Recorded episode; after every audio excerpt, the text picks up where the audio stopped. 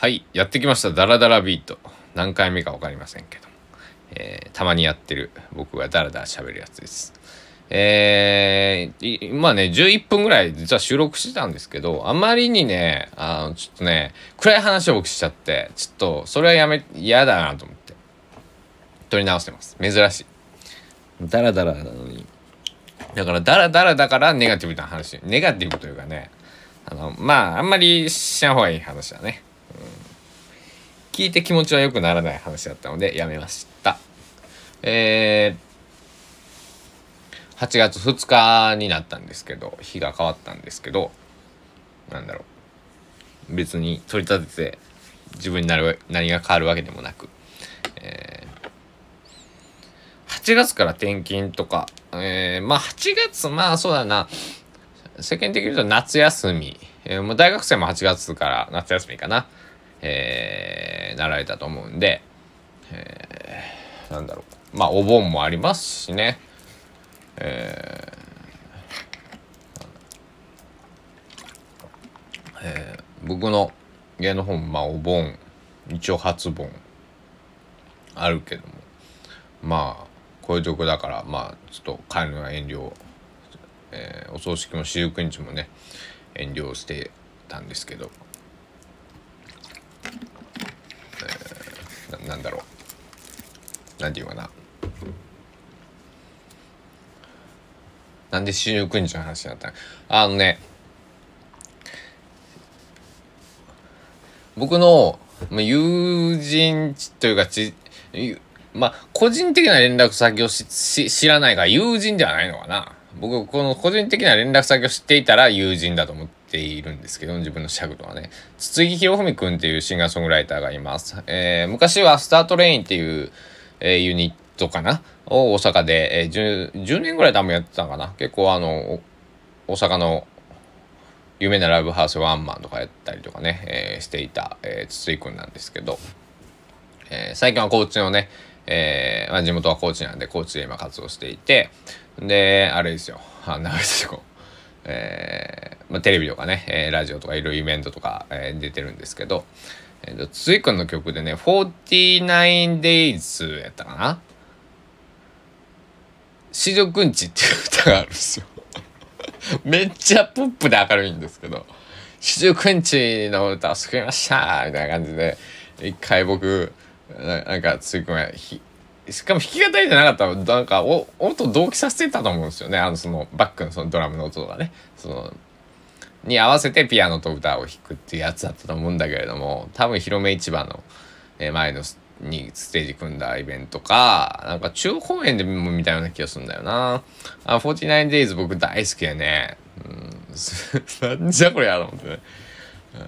まあ不謹慎って思う方もいればねそれがそのなんだろう。えーそうそそういう供養もあるんだねっていうかなと、えー僕はエンターテインメントとしてすごく優れてるなと、えーえー思ってます。筒井君はすごくだからおおも面白いんです、うん、楽しい人、うん、普段喋っててもね面白い、うん。の筒井君に久しぶりに会いたくなったなだからだからあの今日ね僕そのだから詩集を作ろうっていうのでちょうど49編49曲分というかまあこれ詩集って言ったんですけど僕は歌詞集のの方が正しいね。うん。一応メロディーがついている、えーものたちの詩をまとめたものを作ろうとしているので歌詞集ですね。えーまあ詩集をなぜ作ろうかと思ったかっていうと、まあ、尾崎豊さんが、えーまあ、僕、音楽聴き始めたきっかけで、えー19歳の時に誰かのクラクションっていう詩集を出してます。それは、えーこの言いながらビート、えっと、同じように、えっと、彼は BGM も何もなしでラジオやっていて、えーラジオやっているって言ってこういうトークをするわけじゃなくて彼がひたすら詩を読むんですね。東海ラジオかな、愛知県の。でやってたと思うんですけどその、えー放送用に書き溜めた詩をまとめたのが「誰かのクラクション」っていう詩集になるんですけど、えー、とてもなんかこうなんだろうアート作品としても、えー、楽しめるような刺繍なんですけど、えー、まず刺繍というものに触れたのはそれがまあ自分から触れたのは初めてだったかな。えー、学校のね、あのー、小学校の時とかね、窓道夫さんとか谷川俊太郎さんとかね、えー、とかはね、えー、お勉強の中に入っていたんで知ってましたけども、えー、まあ、刺繍を見たのは、まあ、ちゃんとこう買ったのは尾崎豊さんはじめが初めて。で、最近だと、えー、僕の大好きな、えー、ミュージシャン、尊敬しているミュージシャン、ヒートウェーブの山口博さんの Don't Look Back って2013年かな、えー、に出した、えー、それまでの山口さんが、まあ、CD、えー、レコードなりでこう発表してきた曲たちを集めた詩集結構分厚いものですね。えー、それとと最近だと、えっと、ヨムスっていう本屋さんを、えー、やりつつ、えー、絵を描きつつ詩も描きつつ、えー、っとなんかライブパフォーマンスも、えー、今度また、えー、する斎藤佑平さんっていうアーティストが高松市に今、えー、在住されてるんですけどでそこでね僕も本があったりとか、えー、ビールとねなんかえっとチャチャイティーかな？チャイチャイって僕の飲み物は飲んだことないんですけどまだ、えー、ハートランドのビールこれであるんで、えー、本買いがてらちょっとビールえー、キンキンに冷えてるんですよ。そうそうそう。そうヨムスのビールはキンキン、うん、めっちゃうまかい。しかもねなんかあのグラスじゃなくてねなんか陶器のねあそのあの何普通のビール瓶ビール瓶じゃないビールのこうなんかちっちゃいこう朝日とかさキリンとか書いてあるようなちっちゃいゴミじゃなくて陶器の、えコップを器、えー、出してくれるんですね。器器じゃないね。のえー、何？ぐぐい飲みじゃない。湯飲みでもないよ。もうちょっとちっちゃいやつ。うん。あの出してくれるんですけど、まあ、日本茶とかなんか飲んだら美味しそうなやつで。で、えー、おそらく陶器だったらこうぬるくなりづらいので。あ僕もたまにね家であの陶器で、えー、ビール飲んだりすることもあるんですけど。で出してくれて。なんかねだからハートランドを陶器で飲むっていうのがまた面白かったですね。なんかほら喉越しとかそのスーパードライとかなんか普段飲むようなこう缶缶ビールじゃなくて瓶瓶のハートランドをしかもなんか陶器で飲むっていう体験がすごく面白くてしかもこうキンキンに冷えていてすごく美味しくて、えー、うまいなっていうのを古本屋さんでやっているっていう。なんかすごく面白い。えーえー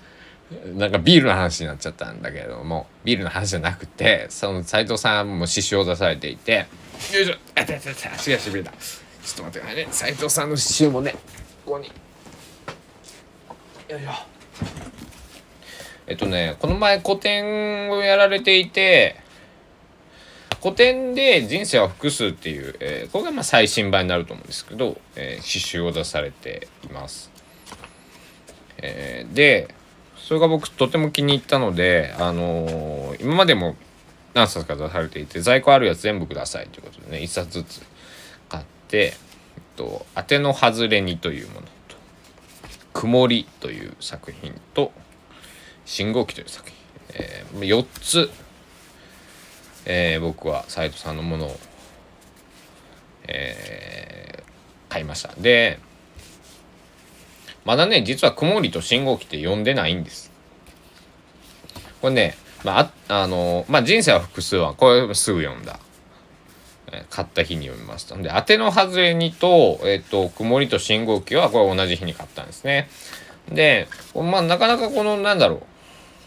タイトルが刺繍の、こう、僕面白いなと思って、で、この当ての外れには、なんかこう、当てが外れた日に読んでやろうと思って、その当てが外れた時があったんで、その時に読みました。はい。で、あと、曇りと信号機。これ信号機はね僕悩んだ時に読んでみようと思ってます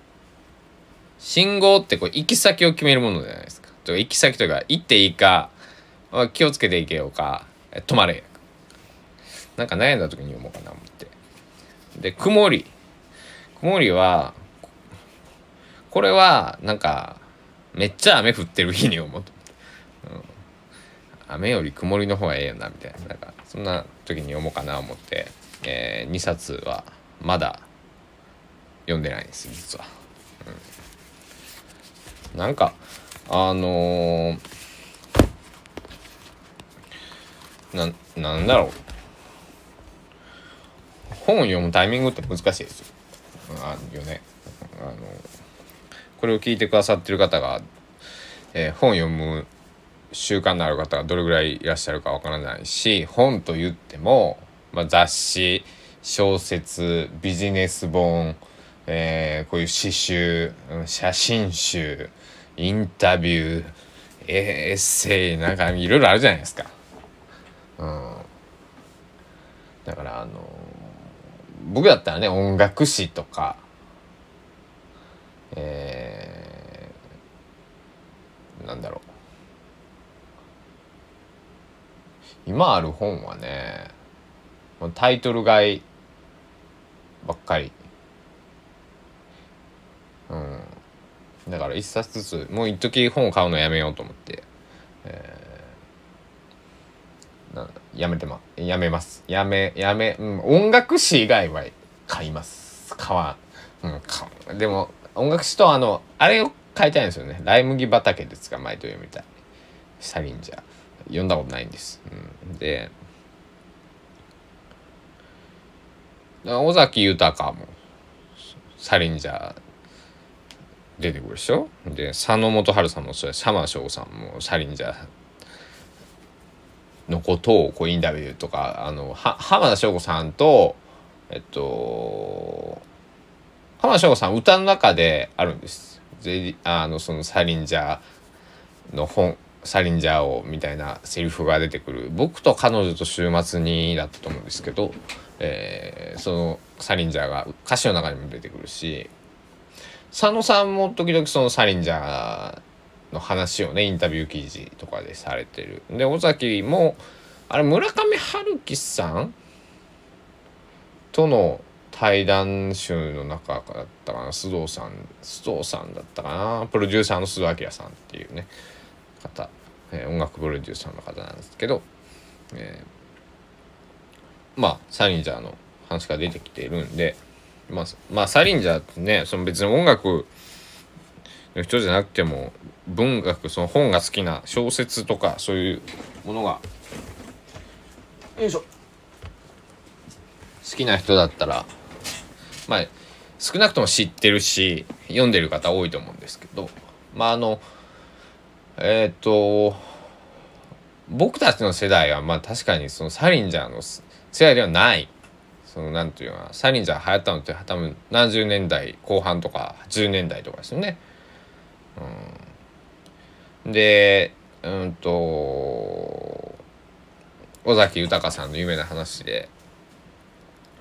村上春樹と対談させてくれって出してね月刊角川だったけど、えー、とかその月月刊角川の、えー、担当の健城徹さん今の幻冬さん幻冬社の社長さんですよね、えー、に、えー、俺と村上春樹どっちを取るんだって、えー、言った話とかね結構有名ですけど。だからあのこの前そのあの村上春樹さんが話題に出てきてよいしょ。あのライターの中村陽太さんにお会いした際にちょうど中村さんがその村上春樹をを全部読もうと思って今集めているところだっていうその旅をしながら、えー、村上春樹を読みながらっていうところで、えー、だったんで村上春樹っていうのもまあ1984とかね有名だと思うんですけど村上春樹さん何が有名でいっぱい名作がたくさんありすぎて分かんないですよね。あの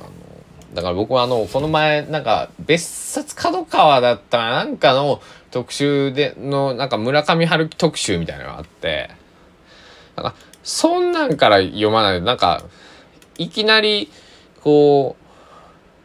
う、んなんか村上春樹さん自体に興味を持たないとちょっと僕読めねえなと思ってね。あの、そうそう、な何か興味があるやつを、えー、と思って次に僕読もうとして今ね読もうと思ってるのは坂口恭平さんと斎藤玉樹さんでいいのかな？よいしょ。えー、ちょっと待ってくださいね。本の帯とかに。えっ、ー、と。うん、斎藤玉樹さんだよな、多分。えー、お二人の手紙のやり取りを、えー、本になった、えっと、命の手紙って。これね、びっくり、びっくりやね。命の手紙ですよ。僕はあの、命と、えー、友達から呼ばれることが多いんですけど、あおお俺の手紙？と思ってね、これ見つけた時は、これは読んでみよう。坂口恭平さんはね、時々、えー、なんだろう。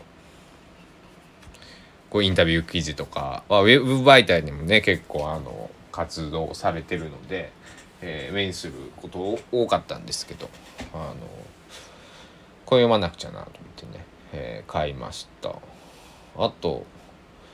この前、ハードオフで100円だか200円だったか忘れてましたけど、清原和弘さん。まあ、あの、元プロ野球選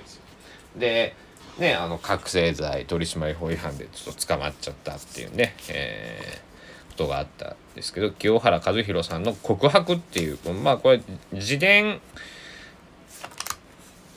エッエッセイ？小説ノンフィクションものっていうのかな？がよくわかんないですけど、まあ、半生を綴ったものですよね。あのこれはちょっと読んでおかなくちゃなと思ってね。清原和弘さんというかまあ僕はちっちゃい時小学校の時あのジャイアンツでね活活躍していて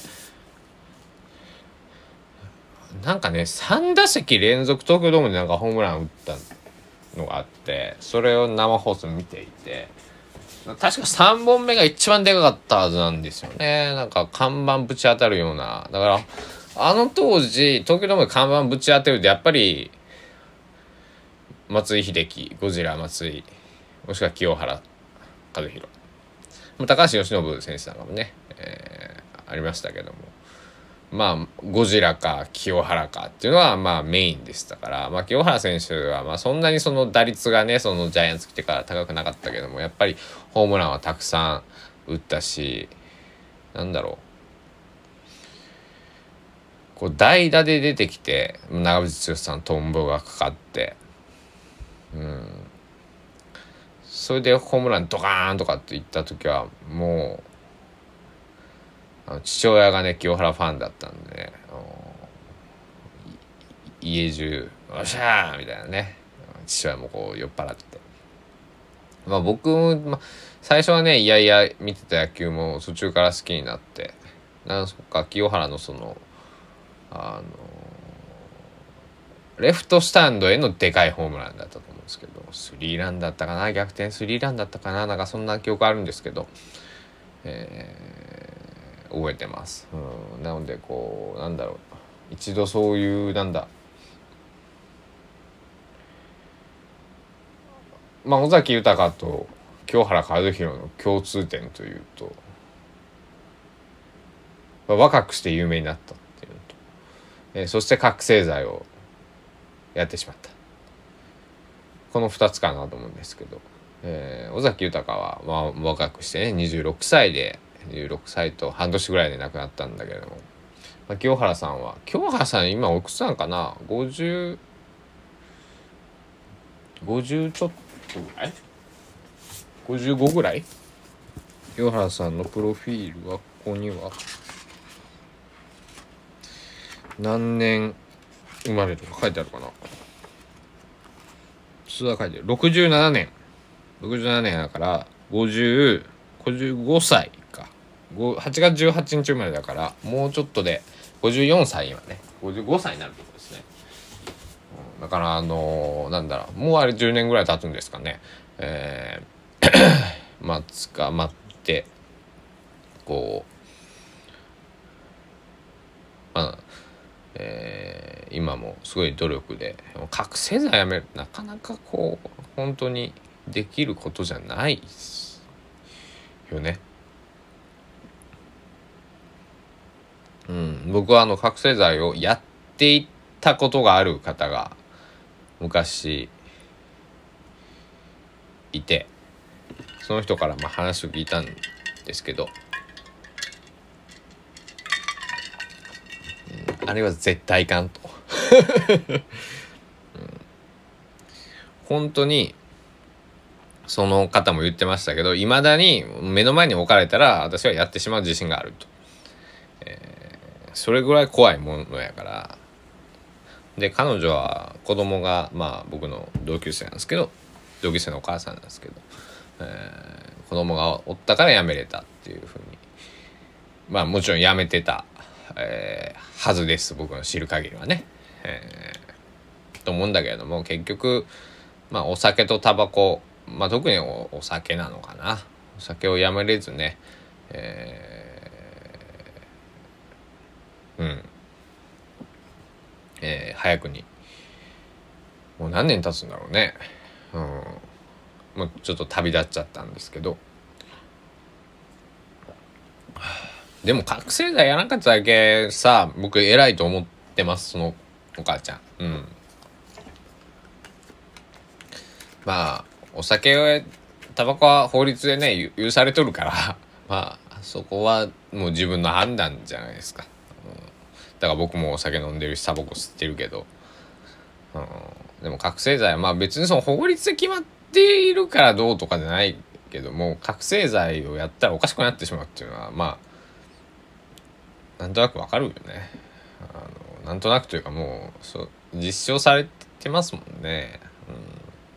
うん。なんかタイマンのその合法化のその話とかあるじゃないですか。あの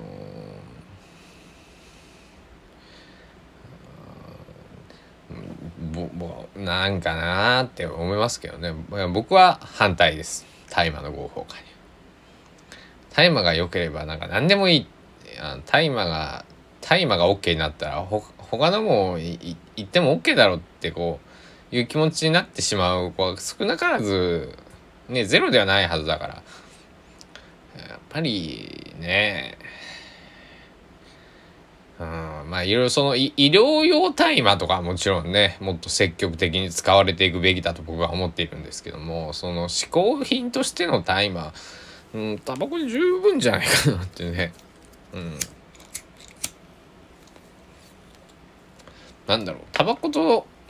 お酒でこう、はい、はいになるって言ったらおかしいですけど、こう楽しくできないだま、もっと違うもの例えば、だったら音楽とか、あとスポーツ。まあ、スポーツっていうスポーツ今やってないけども、まあ、この前ヨガに参加してみたりとか、えっと、ボルダリング登ってみたりとか、あと歩いたり、自転車こいだりとか、そういうもんでもこう、快感ってこう、達成感とかね、こう、ああ、最高みたいなね、気持ちって味わえると思うんでなんかそれがねそういう大麻とかさえー、法に触れなくてもさそういう脱法的なこう薬物まあそうだなあの一時期十何年前ですかね僕は高校生の時ぐらいでしたけどあの風邪薬中毒とか風邪薬をそのドラッグ代わりにするっていうのは、えー、残念ながら流行ってしまった時期ありましたけども、えー、そういうのも今ね二十歳ぐらいの子にけど知らなかったりするんで、まあ、風邪薬依存したらダメやぞってあのまあ僕は医者でも何でもないんで、えー、そういう医療の人に聞いてみって看護師さんとか。ね看護師さんとか、まあ、お医者さんは友達じゃなくても看護師さんとかは結構同級生何かになったりするじゃないですか。うん、聞いてみって。市販の風邪薬でもずっと飲み続けるのはあかんのやねっていうね、えー、話をつい最近したことがあったんですけど。そうそうそう、うん、まあ薬に頼っちゃダメな人もいるよね。頼りたくないって方ね、うん、僕はあの現代の医療によって結構病弱な、え、やつだったし今もその ヘルニアがとかさあの言ってるじゃないですか。だからこう医療っていうものはまあ信じているんですけど現代医学っていうななんていうちょっと詳しく分かんないですけどとにかく病院に行って、えー、しかるべく今、えー、まあどんだけ最新のそのまあその医療機関とか先生にもよっても判断が違うからあれですけど、えー、しね僕が選んだ病院選んだ先生、え、の指示が効くようにね。まあちょっと違うなってここの先生ちょちょっと合わんなとか思ったら病院変えたりね、えー、特にその首とかさ。そう。首の病院も僕考えんといかんのですよね。あのどこの病院行ってもねよくなんないんですよ。だからあのなんだろう。そうそうそう。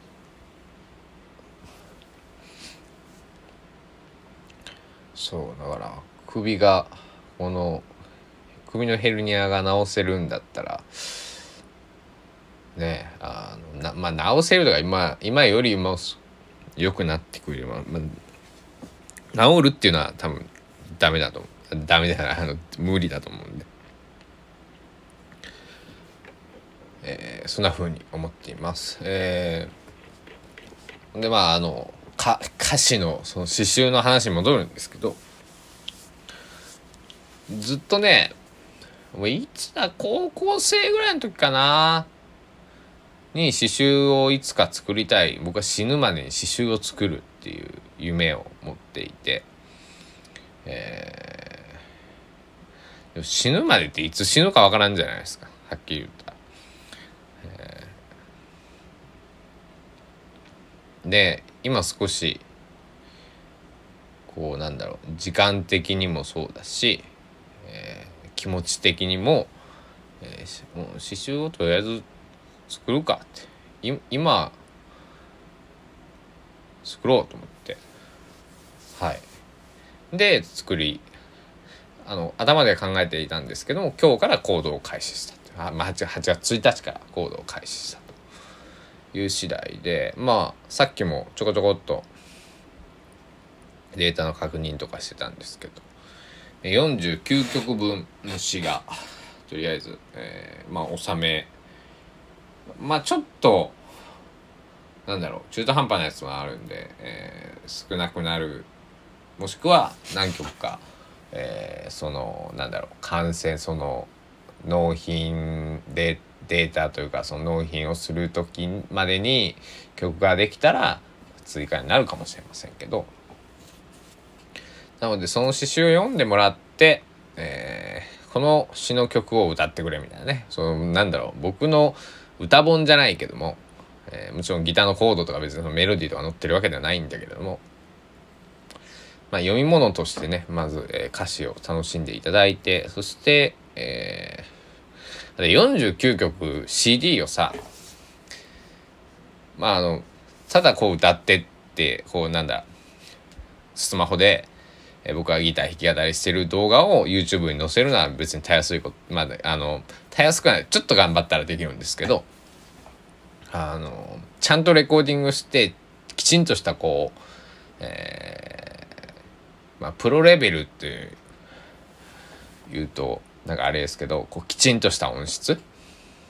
えー、聞くに耐えうる音質で、えー、作ろうとするとすごく費用もかかるし労力もかかるし、えー、時間もかかってしまうので、えー、で刺繍だったら、えー、そのなんだ音楽として届けるよりだいぶスピーディーにあと安価に、えー、できるんですね。なので、えー、まあ音源もね、えー、作りたいと思っているんですけど、えー、それより前にこっちの方が早くできそうなんでとりあえずこう早くできるものからね、えー、先にできそうなものからやってみようと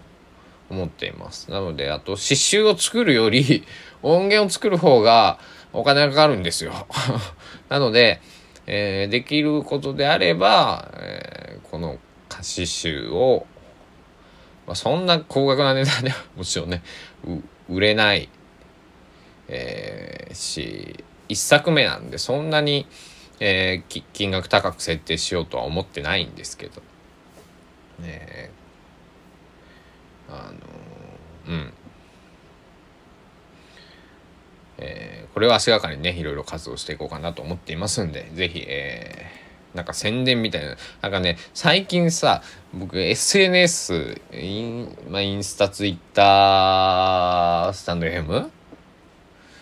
あのさ、一時パンツゴンザレス強化週間とかやったら、なんか、こう宣伝しか、特にツイッターとかね、宣伝しか更新しないみたいなさ、なんかなってて、なんかね、それがちょっとね、パンツにはごめんって感じだね。あの、えー、もっといい方法があったんじゃないかとね、えー、反省しているわけですけど。うんえーそう今日はこの後どうしようでなんかもうちょっと耳が疲れたんで音楽聴きには今日はもうもう今日今日はちょっといいかなって感じなんですけど、えー、だから本本本読む、うん、でもお腹が減ったような気がせんでもないんだよな。昨日もこれぐらいの時間にナスと玉ねぎとえー、なんだっけ豚肉か。炒め物を作って食べたんですけど。美味しかったよ。うんやっぱ深夜この寝る前に食べる。僕お腹があの減ってると寝れない人なんで。何時間も寝れない。本当に。下手したらそのお腹すいたっつって徹夜しちゃう男なんで、えー、夜中であろうがまあちょっとまあ食べる量はね気にしなくちゃいけないけどまあ、えー、その眠れる量ぐらいは食べてまあなんとなくこうねあの自分でも分かってるのでこれぐらい食べたら大丈夫だっていう、えー、食べて寝るようにしてるんですけど、えー、そうまあちょっと、